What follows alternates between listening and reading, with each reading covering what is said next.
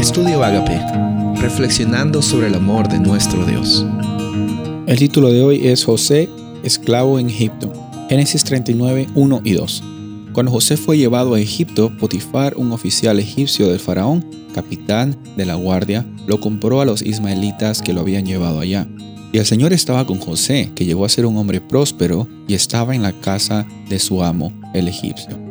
Hemos visto muchas veces cómo es que Dios siempre está transformando los problemas y las circunstancias que iban a ser causadas para destruirte a ti, destrucción, en oportunidades para que su nombre sea glorificado. Aquí vemos de que José había sido vendido como esclavo, pero incluso vendido como esclavo, José sabía cuál era su identidad, cuál era el lugar y cuál era el propósito que él tenía en este mundo.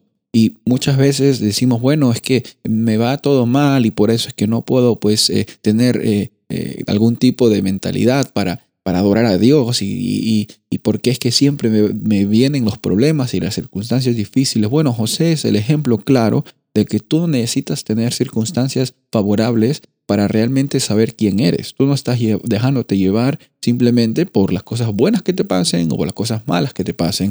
Encontramos aquí que José, incluso siendo un esclavo, llegó a ser un hombre próspero. Ahora, la prosperidad no es solo tener propiedades. Un esclavo no podía tener propiedades. La prosperidad de José venía en cómo es que lo que le venía a él para hacer, lo hacía sabiendo de que él era un siervo de Dios, él era un hijo de Dios y que no había nadie ni nada que les podía quitar eso.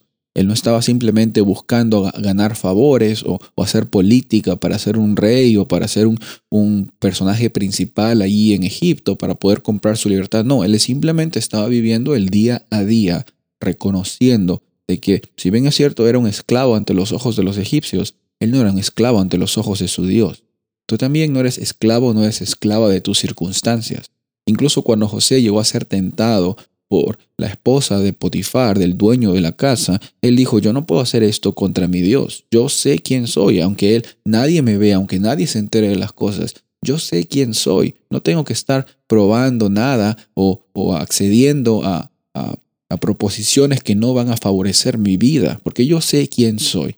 Ahora, eso lo lleva a circunstancias negativas a José. La esposa de Potifar lo acusa. José llega a estar en la cárcel, pero mira, incluso en la cárcel, José llega a ser una luz en medio de la oscuridad. Se lleva bien y con el jefe de la cárcel hasta el punto de que el jefe de la cárcel confiaba en José para administrar las cosas de la cárcel. Es un hombre muy dedicado. ¿Por qué? ¿Había algo especial en él? Sí, lo especial es el que él sabía quién era. Y cuando tú y yo sabemos quiénes somos, nadie ni nada nos puede cambiar nuestra realidad, la oportunidad de, de vivir con abundancia. Esa realidad también es una experiencia que tú y yo caminamos hoy por medio de fe, la fe que tenemos en el que lo dio todo para que tú lo tengas también todo. Todo lo puedo en Cristo que me fortalece. Soy el pastor Rubén Casabona y deseo que tengas un día bendecido.